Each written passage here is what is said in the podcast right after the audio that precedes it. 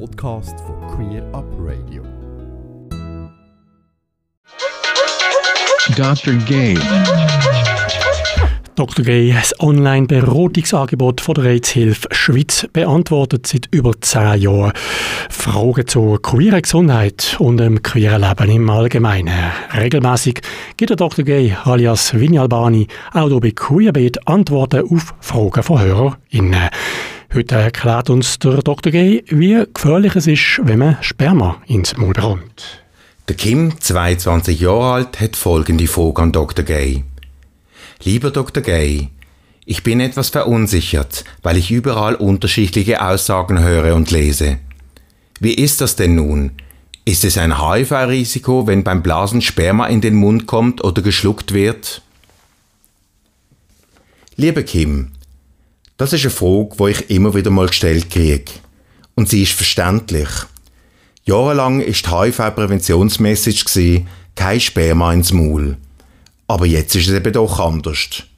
Vor ein paar Jahren hat man nämlich herausgefunden, Blose ist bezüglich HIV ungefährlich, auch wenn Sperma ins Maul kommt oder geschluckt wird. Das heißt, Blose mit oder ohne Sperma im Maul gilt das Safer Sex, auch wenn man schluckt. Was bleibt, ist ein kleines Restrisiko, was aber vernachlässigbar ist. Darum heisst es auch Safer Sex und nicht Safe Sex. Ein Nullrisiko gibt es praktisch in keiner Lebenssituation. Damit du das besser kannst einschätzen kannst, hier ein kleiner Vergleich. Beim Analverkehr mit Kondom ist statistisch das HIV-Restrisiko grösser, als wenn Sperma ins Maul kommt oder geschluckt wird. Niemand wird aber auf die Idee kommen, Analverkehr mit Kondom als unsicher zu bezeichnen. Das Restrisiko ist einfach bei beiden Praktiken sehr klein. Beide Praktiken gelten aber als safer Sex. Tatsache ist, beim Sex wird das HIV-Virus fast immer beim ungeschützten Anal- oder Vaginalverkehr übertragen, egal ob mit oder ohne Sperma. Wer sich dort schützt, muss sich um HIV keine Sorgen machen.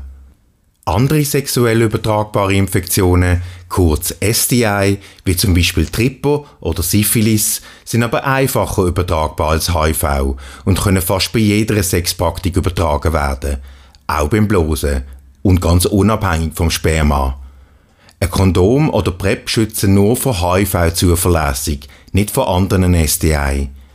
Falls du mehr über Safer Sex, HIV oder anderen STI willst erfahren findest du mehr Informationen auf der Webseite von Dr. Gay, drgay.ch.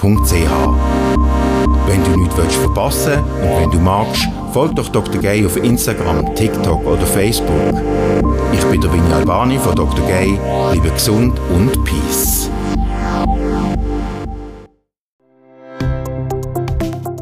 Ganze Sendungen und mehr findest du auf queerupradio.ch.